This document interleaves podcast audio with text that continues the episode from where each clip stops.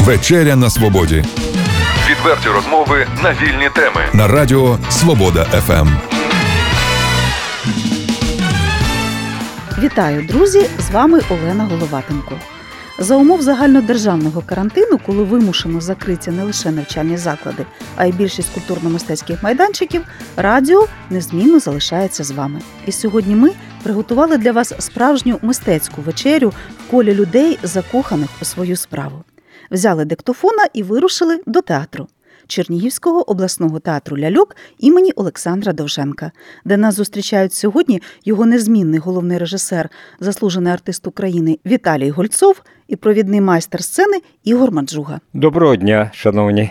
Добрий день. Зустріч наша знакова, адже наші гостинні господарі відзначили спільний мистецький ювілей 35 років творчої діяльності. Весь цей час, рік за роком, віддано саме йому, без перебільшення рідному дітищу Чернігівському театру ляльок. Пане Віталію, якщо охарактеризувати е, пройдений шлях трьома знаковими словами, які ви виберете? Фантастика, лялька, експеримент. Питання до пана Ігоря.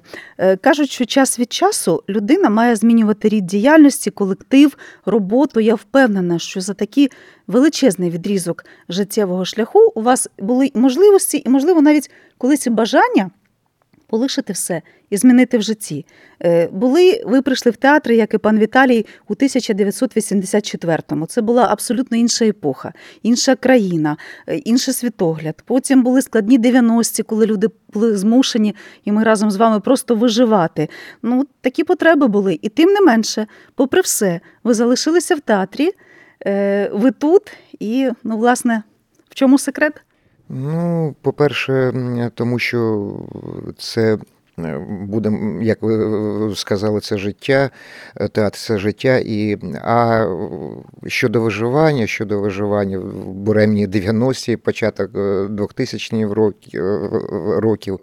У мене бажання покинути, залишити театр не було, але з'явилася можливість придбати, так би мовити, хобі. Я, е, як модно казати, халтурив, і це будівництво. Я і будував, і шпаклював, і штукатурив, і це допомагало виживати. І навіть зараз, коли зарплати, як кажуть, цін у нас великі, а зарплати е, не такі, як би хотілося мати. Це теж допомагає. Ну, справа в тому, що у мене по лінії.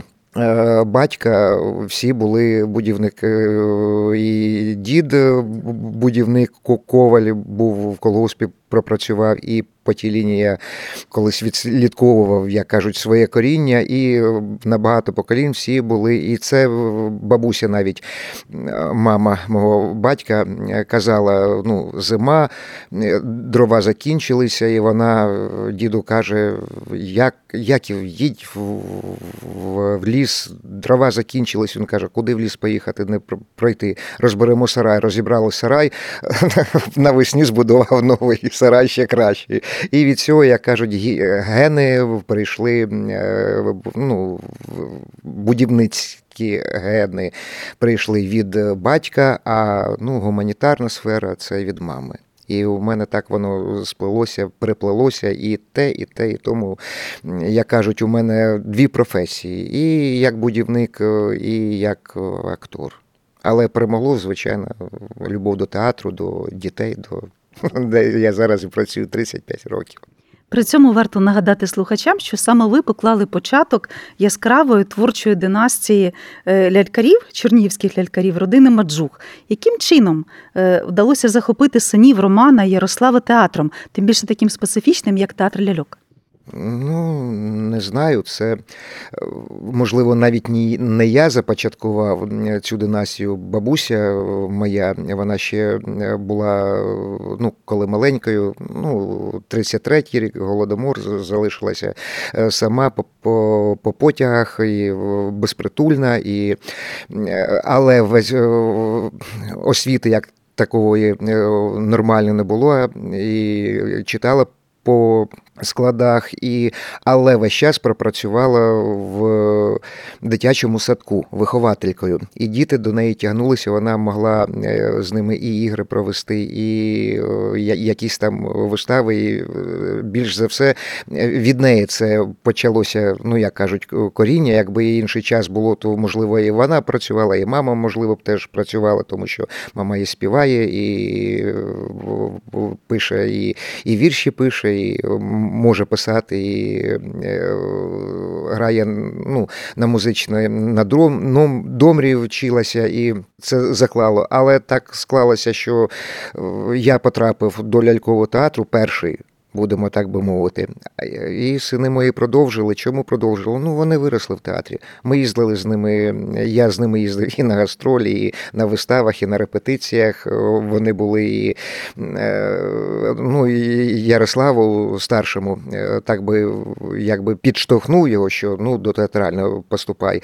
Е, Училище. А Роман, так він ще йому було десь років 7-8, Він сказав: Я буду як тато працювати в ляльковому театрі. І так він уже свою професію обрав в 7-8 років, а можливо навіть і ра- раніше. Він е, часто е, нас е, садив з мамою на диван і каже: Зараз я буду показувати лялькову виставу.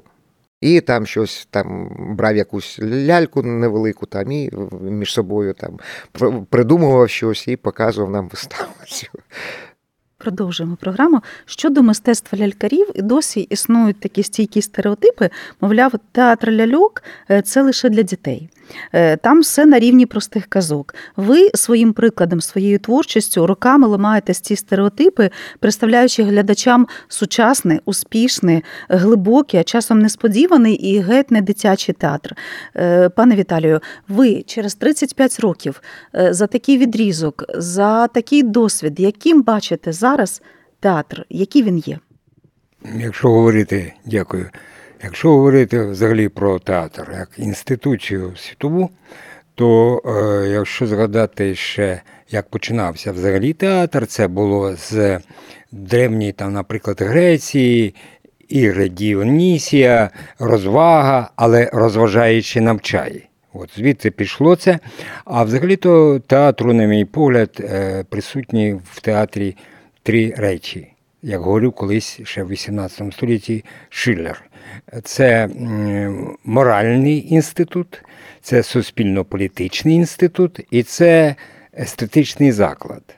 І я довго не буду розшифровувати, але мені здається, на даний момент той театр, який є загалом, він забув перші дві заповіді про моральний інститут і про суспільно-політичний, а більше акцент робить на естетичному закладі, старається свою мораль через естетику театру запроваджувати в суспільство і забуває, часто забуває, особливо це стосується театру ляльок, що е, він повинен е, людям давати свій сколок е, життя, показувати свої варіанти проживання його.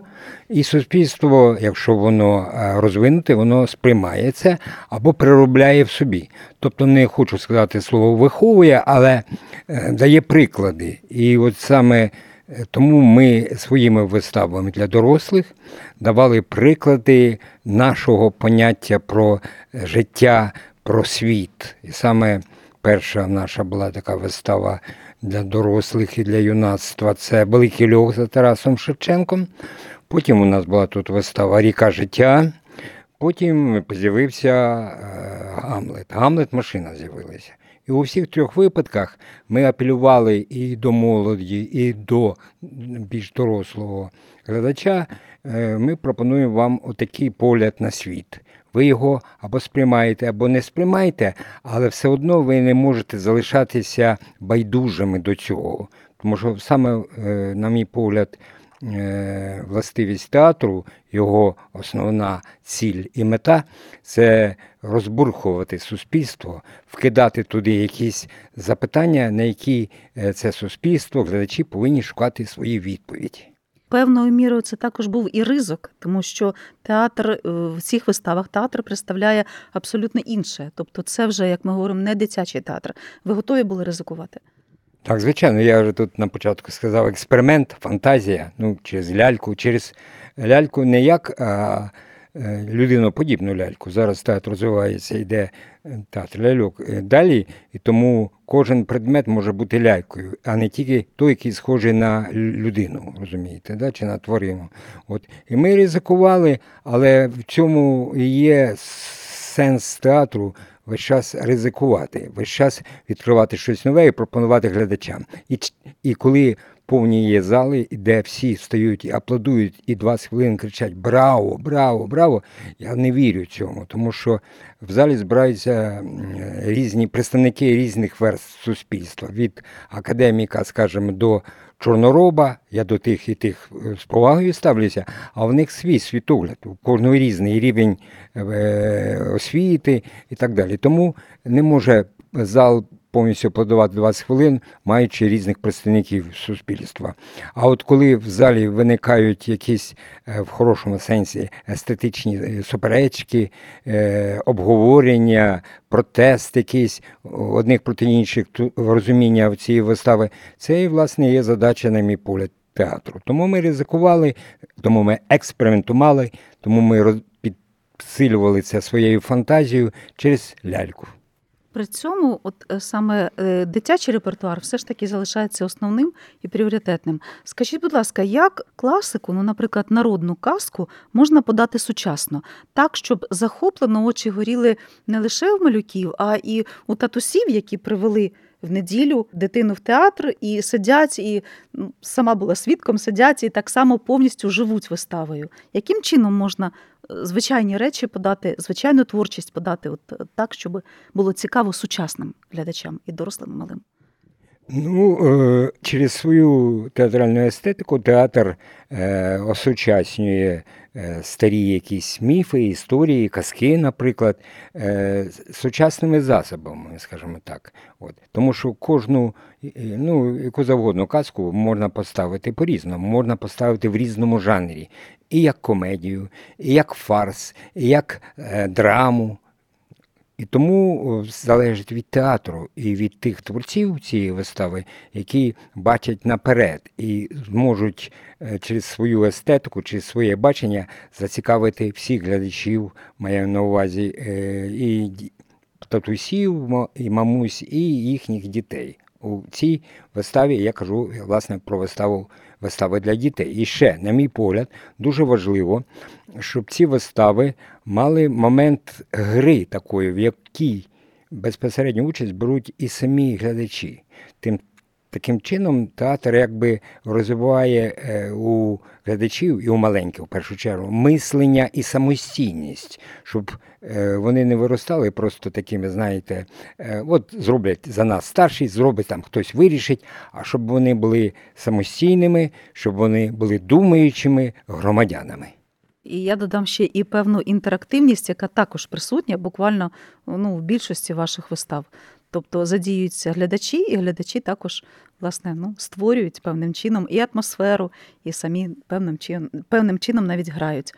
Так, погоджуюсь з вами. От, наприклад, вистава Ангелик, що загубив зірку, е, з якою ми е, стали переможцями першого е, театрального фестивалю премії Гра це українського в номінації Найкраща вистава для дітей. Там, власне, П'єса Шейко Медведєва і драматурга, ми її переробили, осучаснили, е, ввели якісь елементи імерсійності, тобто сучасних технологій, поглядів. І цю виставу, от я, е, пан е, Ігор там грає, пан Ігор не дасть мені збрехати, з задоволенням і з захопленням дивляться і маленькі, і дорослі. Можливо, вони потім сперечаються, але все одно є цей момент близько в очах. І це дуже важливо для театру. Блиск в очах. І ще хочу додати щодо цієї вистави. Я читав у книзі відгуків. Там мама написала, чи бабуся не знаю. Ми приходимо, дивимося цю виставу третій раз. І до сих пір не можемо зрозуміти, для кого вона поставлена для дітей чи для- дорослих, тому що цікаво і дітям, і дорослим. І дякуємо за це. Це було е, так. І дійсно, коли ми були навіть е, там в зоні АТО е, проведення з цією виставою, там зали, зали були як. По 700 е, чоловік, великі зали заповнюваність. І діти, ну і дорослі реагували.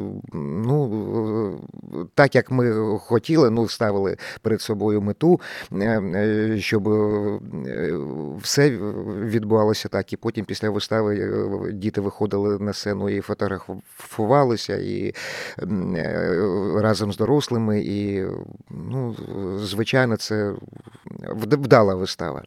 Ми ще повернемося, обов'язково згадаємо ваші гастролі в зону АТО. А е, питання, до речі, ви сказали про книгу відгуків. Тобто вона у вас не формальна книга відгуків, а дійсно це спосіб е, от такої, такого зв'язку з глядачем. Тобто дійсно актори читають і далі якісь висновки для себе роблять і, можливо, надихаєтесь чимось, так? Звичайно, звичайно, так, так, так. Звичайно, я завжди після вистав, ну, відбулася вистава, в- приходжу і читаю. Різні відгуки бувають, і, і гарні, і там не дуже гарні, але в більшості справа в тому, що. Вистави, е, багато вистав е, за 35 років. Я зіграв більше 60 е, вистав. Прем'єр було у мене. Ну і звичайно більше 100 ролей, тому що в деяких виставах по декілька ролей. І вистави були, були такі, що випустилась один-два рази, зігралася і не пішла. І вона все відходить. Бували і такі випадки. Але і зараз у нас залишилися е, ті вистави, і нові випускаються, які глядачі е, дивляться, і нам приємно в них е, грати. Золотий фонд вистави, як ну я для себе називаю це стрибаюча принцеса, яка півсвіту об'їздила. Я грав на чотирьох мовах українською, російською, німецькою, польською. Ці вистави були і в Австрії, в Німеччині, в Польщі з цією виставою. І, і сама дальня точка це новий Урінгой. Теж. Е, Потім е, е, вовченятка з казкової торби. Це золотий фонд. І, ну, в виставі вовченятка з казкової торби більше 20 років. Ну, як театр в 96-му випустили вовченятка, а стрибаюча принцеса більше 30 років вже живе, більше тисячі вистав, як зігралося. Але по сей день, якщо вона йде, ну я з радістю не, не надоїдає. Так що в цьому, можливо, і є е, успіхи вистав і е, глядачі, якщо этот, е, пишуть е, в книзі відгуків, то це дійсно так, як сподобалось, написали, не сподобалось, теж написали. Сприймається все це і, ну, звичайно, робляться і- якісь. Е, Для себе береться, треба щось змінити якось, е, щоб ну, дійсно сподобалось. Отож, друзі, нагадуємо, коли відвідаєте театр, побачите виставу, будь ласка, знайдіть хвилину, е, завітайте в фоє, знайдіть книгу відгуків і обов'язково поділіться своїми враженнями, своїми думками, і будьте певні, що цю книгу прочитають ті, хто дарував вам на сцені радість, натхнення, свою любов і, власне, свій талант. А ми продовжуємо програму. Це вечері на свободі. З вами ведуча Олена Головатенко. І сьогодні ми на виїзді. Ми гостюємо у Чернігівському обласному театрі ляльок імені Олександра Довженка. Поруч зі мною головний режисер Віталій Гульцов і провідний майстер сцени, найдосвідченіший актор цього театру Ігор Маджуга. Ми говорили і про е, вистави віхи, які можна означити за цей час. А от цікаві, найцікавіші творчі знахідки, от ті, які теж от ми так побіжно сказали, е, можливо, на чому варто зупинитися і щось прокоментувати. Ну, тут ви знаєте, як у, сім'ї дуже багато дітей, коли запитують батьків, хто там. Не- найбільше Так, то дуже важко відповісти, щоб не образити когось. Е, Власне, і не може бути хтось один, якого любиш, а іншого менше любиш, але все вони рідні. Я просто Хочу про інше трохи трішки переформатувати з вашого дозволу. От, наприклад, е, хай це звучить трохи голосно, але я пишаюсь тим, що власне наш театр Ляльок першим із театрів е, чернігівських е, поїхав за кордон зі своїм мистецтвом. Поїхав за кордон, коли е, постала е, Українська незалежна держава. В 92-му році ми були у Відні на ем, фестивалі, Мокі фестиваль, е, Мокі театр Віденський нас запросив, і ми показували там виставу Принцеса, що стрибає німецькою мовою. Але крім цього, ми грали разом з австрійськими лялькарями, акторами, ми грали карусель казок. Вони грали, звичайно, німецькою, ми ні. Але е, така співпраця дуже цікава була. Я проводив репетиції теж навіть. Е, більше проводив репетиції, звичайно, е, Стефан Кульганик, е, австрійський режисер. От. І ми дуже подружилися з цими австрійцями. Вони навіть хотіли до нас приїхати сюди на якийсь фестиваль. Потім так обставини склалися, що не вийшло. Ми е, першими з чернігівських театрів поїхали до Німеччини. Ми, до речі, там були двічі, здається, так? Ми були двічі в Німеччині, грали там, звичайно, німецькою мовою. Ми були в Польщі і грали там, як сказав пан Ігор, польською мовою. І всюди ми знаходили загальну мову. Польщі, я пам'ятаю, ми жили, дивилися їхнє телебачення, і раптом на якийсь момент я відчув, що коли ти дивишся це телебачення або йдеш по вулиці і поруч проходять поляки, ти розумієш все і можеш відповісти. І нас тут, де, де з паном Ігорем, навіть не кажу, що сприймали за поляків, але говорили, типу, от ви гарно розмовляєте польською мовою, польською мовою гарно розмовляєте. Ну, в мене там і коріння є якесь польське, я думаю, ну, вони якось спрацьовують. А а у пана Ігоря, мабуть, є якби нахили до іноземних мов, я так думаю. От. Е, Ми е, були в Болгарії на фестивалі, там такий цікавий казус вийшов. Е, Коли ми зіграли вовченятко з казкової торби українською мовою, до нас підійшли потім е, болгарські вчителі, вчителька підійшла і каже: діти все зрозуміли. Ми грали українською. Я кажу, да ну, ви ви розумієте. Так, ми все зрозуміли, це 100%. От. І навіть нас вже налаштовували на те, що ми там якийсь гран-прі отримуємо цю виставу. Але справа в тому, що всюди є корупція. Потім нам пояснював один американець, чи е, він хто там, австралієць. Він говорив, що там вирішили вам не дати, там дати російському театру, але ми так протестували проти цього. Нічого, не хвилюйтеся, ви все одно переможці. От. Е, Дуже багато було зустрічей за кордону з, з простими людьми, навіть без мови. Ми з ними спілкувалися, і вони з нами. Тобто театр нам дав мені особисто побачити світ ще в такому широкому географічному цьому значенні.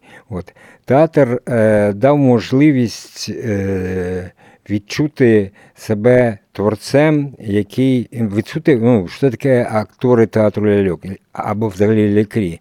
Це такі античні боги які керують людьми, тобто ляльками. Ви розумієте, це метафорично, я кажу. От відчути себе творцем в такому розумінні цього слова теж є. Тому що навіть в драмі цього не може бути, а там же не керують ляльками, тобто людьми, іншими істотами. А ми вже керуємо ляльками, ми керуємо тими людьми, які сидять в залі, ну я метафорично кажу. Це теж таке приємне відчуття є цього. Володіння світом. Володіння світом, правильно. Так. Відкриваючи, е, відкриваючи світ, свій світ для світу, ми і володіємо цим світом. Якщо сказати, власне, театр є філософія свого роду. А, до речі, хочу сказати, що мені дав театр. Власне, 35 років моєї режисерської діяльності тут, ну, в театрі. Хоча, е, коли я завершував, закінчував диплом в Харкові в театрі в інституті мистецтва імені Котляревського, в мене була пропозиція поїхати в Ужгород. Мені пропонували в Житомир, але я все-таки вирішив повернутися додому в Чернігів. Через деякий час мені навіть пропонували поїхати в Рибінськ, це Росія була. І зовсім недавно, десь на початку ХХ століття, мене зваблювали грубими грошима. 20 першого століття грубими грошима і умовами, щоб поїхати в Оренбург. Але я все одно сказав ні. Я залишаю в своєму рідному театрі, в рідному місті, в рідній державі. І хотілося б, щоб та мрія, щоб цей зовній театр став е, казковим палацем, щоб вона здійснилася. Ну, ви ж бачите, що в нас тут якісь зрушення вже є там. У нас цікаві вже зробили гримерки для акторів, новий супер-пупер автобус. Ми за кордон можемо тепер їздити. От. Але хотілося, щоб і саме, е, саме це приміщення зовні було дійсно палацом мистецтва. Варто зауважити, що творчий колектив театру не залишається у стороні суспільного життя і тих подій, які відбуваються в країні. І от ми говорили про ваші гастролі. А пан Ігор згадав гастролі, які безумовно є пам'ятними і залишаться пам'ятними. Це поїздка в зону АТО, коли ви торік виступали е, там низка просто у вас була вистав е, в багатьох е, містечках на лінії розмежування. Саме тоді, і саме завдяки нашим чернівським лялькарям, чимало дітей, які народилися і виросли в умовах воєнного часу, змогли дійсно вперше побачити, що таке театр, і побувати на театральній виставі. А що ви привезли, ваш колектив привіз з цих фронтових гастролей? Ну, привіз цілу низку вражень, тому що це навіть не лінія розмежування була. А Мар'їнка, е, Попасне, ну якраз і коли ми грали е, виставу наприклад, Авдіївка, е, Авдіївська, от, всім відома промзомана, і в Авдіївці, в Авдіївці, коли грали ми виставу, е, будинок культури стояв, і там метрів 10 поле. І нам наші новохоронці кажуть, туди не виходьте, тому що там заміновано повністю. Це буквально. І теж коли ми в Бахмуті виставу грали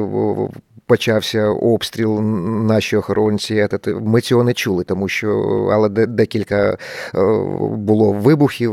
Вони одразу згрупувалися, так би мовити. І ну, все це таке внутрішнє, але найбільше враження справило те, що все-таки ну, особисто для мене я чомусь провів лінію ну, з великою вітчизняною, як нам казали, казали, коли актори їздили на фронт, показували, піднімали бойовий дух е, там е, наших воїнів. Тут е, ну, це так провів низку, але тут дивилися, коли діти після вистави з такими очима, повні надії, радості після вистави, все, коли вони глядали ляльку, декорації, все це, ну, чесно кажучи, так мимоволі і сльози на, на очі набігалися, тому що вони якраз те, що доступно нашим дітям тут. Вони цього не мають. Вони виховані на постійному, як ну, російською мовою, на стрьомі бути на виживання, тому що сьогодні тихо, а завтра а через е, буквально декілька хвилин почнеться обстріл, і їм треба ховатися десь шукати е, ліси в той же льох, куди ховатися від вибухів, від пострілів е, цього. І гордість, радість була від того, що ми все-таки принесли їм трішечки, як кажуть, відчуття радості, миру, щоб вони е, е, знали, розуміли, що їх не забувають, про них піклуються, і щоб у них було нормальне дитинство, як і у наших дітей. І це те, що у нас в країні відбувається, ця війна, хоч політики там і кажуть, немає війни, це просто там то, то, то, то, то все таки війна відбувається, і це найстрашніше. І слава Богу, слава Богу, що ми там побували і слава Богу, що все ж таки ведеться якась робота е, і е, на державному рівні. І надіюсь, надіюсь, все це рано чи пізно закінчиться, тому що бачити очі дітей там. Ну, я не знаю, як сказати, я просто не знаход, не знаходжу слів, але це на на, все ну, для мене на все життя е, залишиться в пам'яті, в серці, що я там побував і віддав, як кажуть, залишив частинку себе, там віддав частинку себе тим дітям, які е, не мають змоги нормально, нормально жити.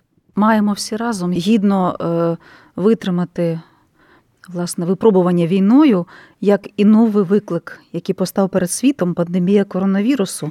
Ну і власне е, саме він вніс суттєві зміни в життя всієї планети, змусив жити за умовами карантину. Сподіваємося, що е, встигнемо сходити до театру цієї весни. Чим порадуєте, коли все минеться, дай Боже, чим готові порадувати навесні глядача? Так, звичайно, е, ми готуємо зараз Поновлення капітальне, ну, власне, прем'єра, казка про Котигорошка. Казка про Котигорошка, якщо говорити таким е, прямим текстом, це така, можна назвати навіть патріотична річ для дітей, тому що навчить, е, крім добра, вірити в перемогу, вірити в надію і любити свій дім, своє місто, свою державу і своїх героїв в ній. Е, крім цього, у нас ще там е, є запланована вистава уже для поповнення репертуару вечірньої сцени е, за Сервантесом про Ідальгу, Дон Кіхота. От, і Я надіюсь, що ми випустимо цю виставу, і наша вечірня сцена продовжить своє життя. У нас ще є вистава, така маленька інтерактивна вистава, запланована е, заказочкою Вовк і семеро козенят для найменшеньких. От, е, ну, е, Ще ряд проєктів є, які готуються, і про них ще рано говорити. Але театр весь знаходиться в такому творчому пошуку і в творчому русі, і тому Е, і він, і взагалі театр як поняття буде жити вічно. Чесно зізнаюся, е, розхвилювали, запалили, надихнули розмовою, тому що на різні теми ми сьогодні встигли поговорити. Е, не знаю, чи варто зараз говорити про ще одну ювілейну дату, яку ну, власне, матимемо е, в українському мистецькому житті. Наступного року буде сторіччя від заснування першого професійного стаціонарного театру ляльок, який працював від 1921 року саме тут, у Чернігові. І, до речі, нагадаємо, що саме е, Чернігівському, самому Чернігівському обласному театру ляльок е, виповниться 45 років, також ювілей. Е, ну, я не буду зараз розкривати якихось секретів планів, тому що вони тільки намічені.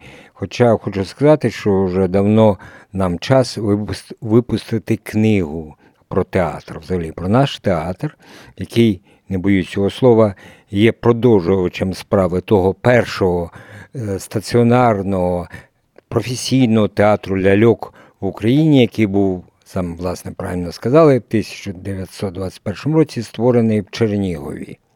І він мав репертуар і для дітей, і для дорослих. От ми хочемо випустити книгу про наш театр, де згадати і минувшину, і теперішнє, і майбутнє. Це один із е, таких проєктів до цього сторіччя. Ну і ще багато є інших, але про це ще рано говорити. Але дякуємо за те, що ви пані Олено, згадали власне про цей ювілей. Порожня глядацька зала, сподіваюся, тимчасово замовкла сцена театру ляльок. Всі ми розуміємо, карантин є карантин. Ну але працює радіо, і у вас є можливість звернутися до своїх глядачів, можливо, щось побажати, чимось підтримати їх тоді, поки тимчасово театр припинив свою роботу побажати хочемо е, терпіння, не сумувати і е, чекати. Ми дуже чекаємо е, зустрічі з вами і з радістю вас зустрінемо, як тільки карантин закінчиться. Ми завжди будемо раді вас бачити. Так, добра, всім і здоров'я, віри, надії, любові. І завжди пам'ятайте, що наш Чернігівський обласний театр ляльок імені Олександра Довженка завжди з вами чекає вас і маленьких глядачів, і дорослих. Всім щастя, всім миру. Це була мистецька вечеря на свободі в стінах Чернігівського обласного театру ляльок імені Олександра Довженка з творчими ювілярами, головним режисером театру, заслуженим артистом України Віталієм Гольцовим і найдосвідченішим актором, провідним майстром сцени, головою родинної династії лялькарів Ігорем Маджугою.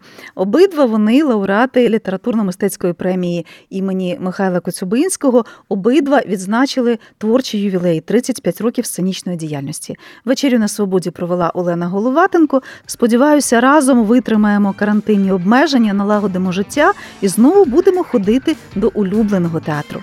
А поки бережіть себе і тих, хто поруч з вами, і слухайте Радіо Свобода FM.